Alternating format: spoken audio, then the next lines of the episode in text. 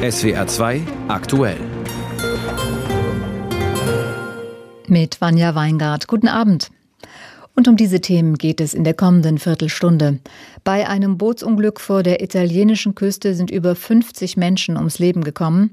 Der Deutsche Städtetag fordert die Bundesregierung auf, sich schnell über die Kindergrundsicherung zu einigen und wirtschaftliche Zusammenarbeit und Fachkräfte. Das waren die Themen beim Besuch von Bundeskanzler Scholz in Indien. Die Menschen auf der Flucht nach Europa konnten ihr Ziel schon sehen. Ihr Boot war nahe der italienischen Südküste, aber dann ist es gegen einen Felsen gestoßen und zerbrochen. Über 50 Menschen sind ertrunken. Nach Angaben der italienischen Küstenwache konnten über 80 Überlebende gerettet werden. Die Zahl der Toten könnte aber noch weiter steigen, denn Überlebende sagen, dass bis zu 250 Menschen an Bord des untergegangenen Bootes gewesen seien. Italien-Korrespondent Jörg Seiselberg berichtet. Nur ein paar Dutzend Meter fehlten bis zu einem Strand in der Nähe von Crotone an der Küste des süditalienischen Kalabriens. Dann prallte das mit Migrantinnen und Migranten überfüllte Fischerboot in stürmischer See kurz vor Morgengrauen gegen einen Felsen. Die Menschen an Bord stürzten ins Wasser, über 50 von ihnen wurden in den Tod gerissen. Die bei Tageseinbruch eintreffenden Rettungskräfte suchten unter anderem mit Hubschraubern nach Überlebenden im aufgewühlten Meer. Insgesamt 80 Menschen konnten lebend geborgen werden bzw. schafften es, an den Strand zu schwimmen. Die Geretteten stammen nach Angaben der italienischen Küstenwache unter anderem aus Pakistan, dem Iran, dem Irak, aus Syrien und aus Afghanistan. Das nur 20 Meter lange Fischerboot ist nach Angaben der Zeitung Republika aus Izmir in der Türkei gestartet. Bis zum späten Nachmittag haben die Rettungskräfte nach Angaben der Nachrichtenagentur ANSA 58 Leichen geborgen. Die toten Körper seien von den Wellen an Land getrieben worden, teilweise auch an Ufer, die relativ weit vom Ort der Katastrophe entfernt sind. Der Strand direkt am Unglücksort war über mehrere hundert Meter von Holzteilen des zerschellten Bootes übersät. Antonio Ceraso, Bürgermeister der nahegelegenen Ortschaft Cutro, war in die Rettungsarbeiten eingebunden und zeigt sich erschüttert über das Unglück. Es ist eine entsetzliche Tragödie, die man niemals erleben möchte. Wir haben benachbarte Gemeinden gebeten, uns bei der Bestattung zu helfen. Wir werden auch unseren Friedhof zur Verfügung stellen, aber aufgrund der so vielen Opfer befürchte ich, dass der Platz bei uns nicht ausreichen wird. Wie viele Migrantinnen und Migranten sich insgesamt an Bord des Fischerbootes befunden haben, ist noch unklar. Zunächst hatten verschiedene Medien in Italien von 250 Menschen an Bord berichtet. Die italienische Küstenwache dagegen sprach später in einer offiziellen Mitteilung von 120 Menschen, die an Bord gewesen seien. Mit den rund 80 Geretteten und fast 60 Toten aber müssen mindestens 140 Menschen an Bord gewesen sein. Italiens Ministerpräsidentin Giorgia Meloni hat ihre Betroffenheit über das Unglück ausgedrückt und denjenigen, die solche Überfahrten organisierten, Unmenschlichkeit vorgeworfen. Meloni betonte, die italienische Regierung setze auf Zusammenarbeit rund ums Mittelmeer, um solche Abfahrten zu verhindern. Von der Hilfsorganisation Ärzte ohne Grenzen heißt es, es sei inhuman, inakzeptabel und unverständlich, dass derartige, Zitat, vermeidbare Tragödien geschehen. Im vergangenen Jahr sind nach Angaben der Vereinten Nationen im Mittelmeer über 2400 Migrantinnen und Migranten ertrunken oder gelten als vermisst. Der Bericht von unserem Italien-Korrespondenten Jörg Seiselberg war das. Familien mit Kindern unterstützen und Kinder vor Armut schützen. Diese Ziele verfolgt die Bundesregierung mit der geplanten Kindergrundsicherung. Sie soll ab 2025 gelten. Anträge für Eltern sollen dann einfacher sein und Leistungen wie der Kinderfreibetrag und das Kindergeld sollen zusammengefasst werden. Diese Reform ist zwar geplant, aber auch in der Regierungskoalition umstritten. Die FDP hatte die Pläne zuletzt mehrfach in Frage gestellt.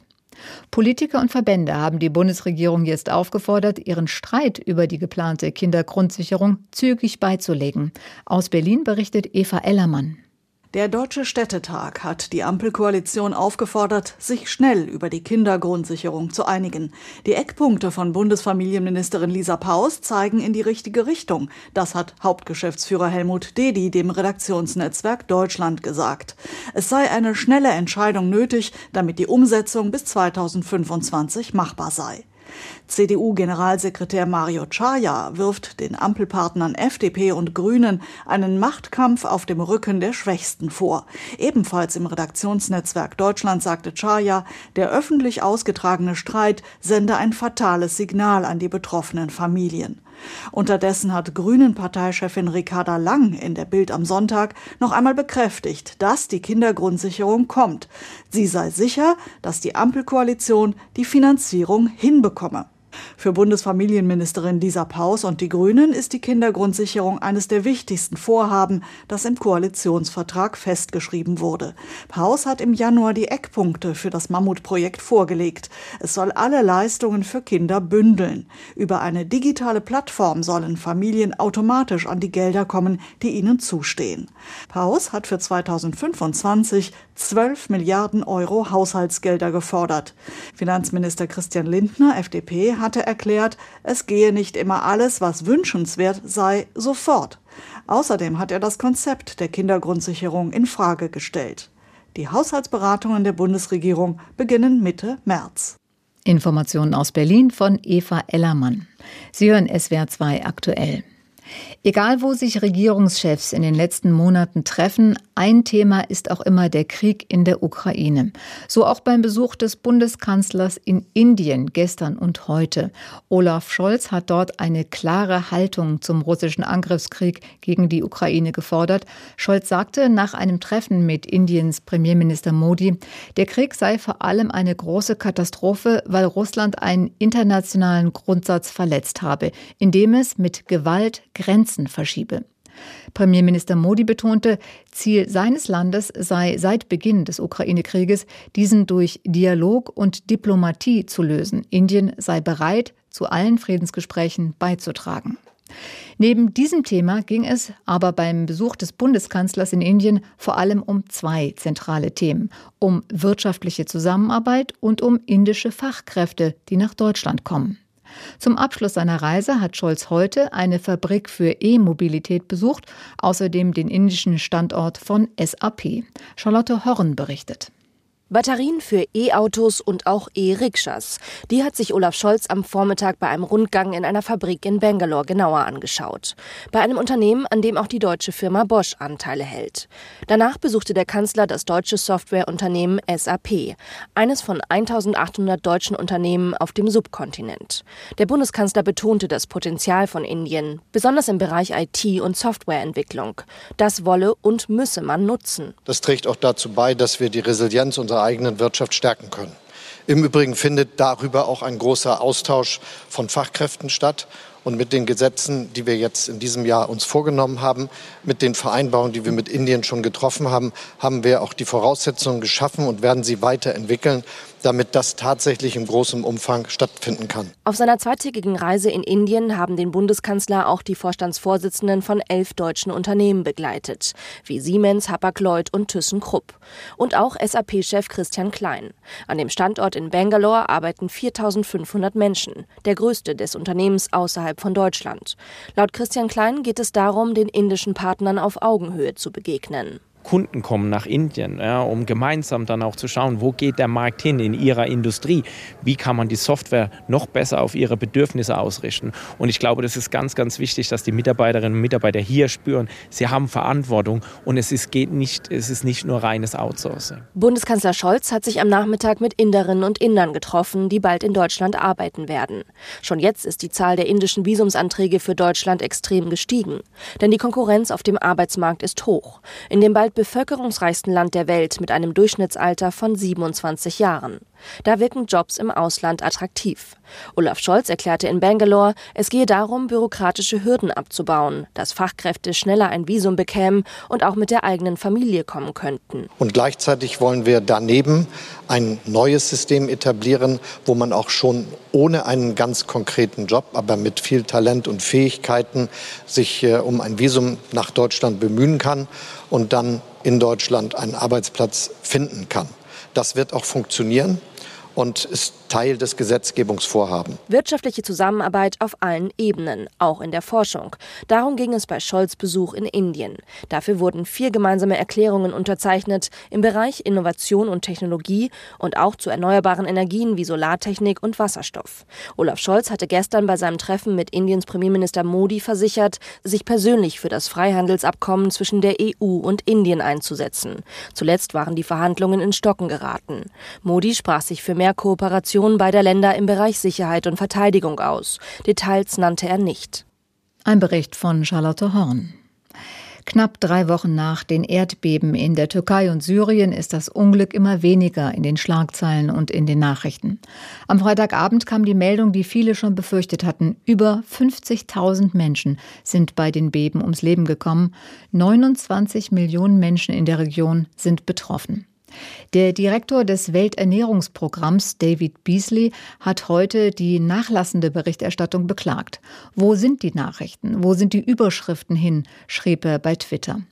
Es sei unmöglich, sich das Ausmaß der Verwüstung vorzustellen. Es wird viel und lange Hilfe gebraucht. Unter den Überlebenden gibt es viele Schwerverletzte. Wie sie versorgt werden, berichtet unser Korrespondent Christian Buttgereit mit einem Beispiel aus der türkischen Region Gaziantep. Ein freundliches, sauberes Zweibettzimmer und frische Bettwäsche. Der Syrer Ahmad Zinsafi und seine Frau Apir wussten vor kurzem nicht, ob sie so etwas noch einmal erleben werden.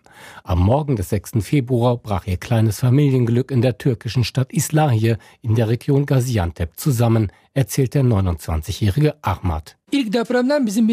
Unser Haus ist gleich beim ersten Erdbeben in sich zusammengefallen. Das Dach ist über uns eingestürzt. Unsere Köpfe blieben unversehrt, aber unsere Beine wurden eingeklemmt. Wir haben ständig um Hilfe gerufen. Erst Stunden später kam ein Mann und rief uns zu, er sei auch Syrer, er könne uns alleine aber nicht helfen. Wir seien zu weit unten, er werde aber Verstärkung holen. Ahmad lebt seit zwölf Jahren in der Türkei. Sein Türkisch ist nahezu perfekt. Im Krankenbett neben ihm liegt seine Frau Apir, ebenfalls aus Syrien, 19 Jahre jung.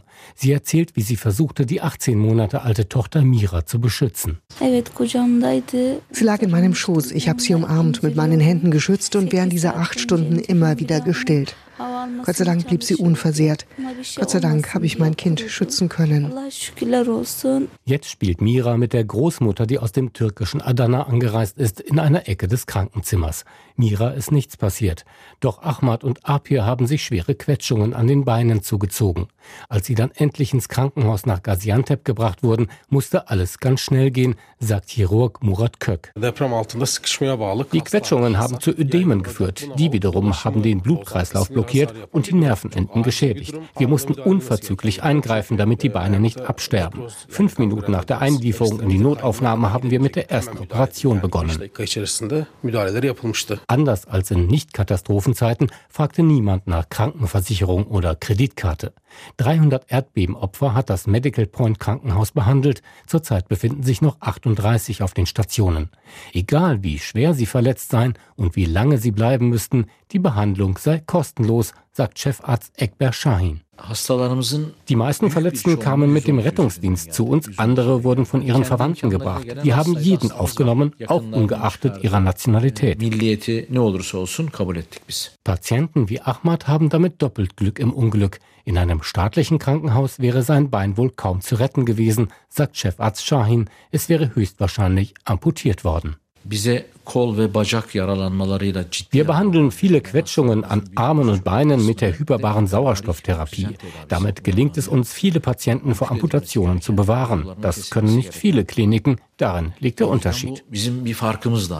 117 Erdbebenopfer konnten Chefarzt Shahin und seine Kollegen vom Medical Point bereits operieren, so wie Ahmad. Der Syrer wird eines Tages wieder richtig laufen können, versprechen die Ärzte. Wie es sonst im Leben weitergeht, Ahmad zuckt mit den Schultern.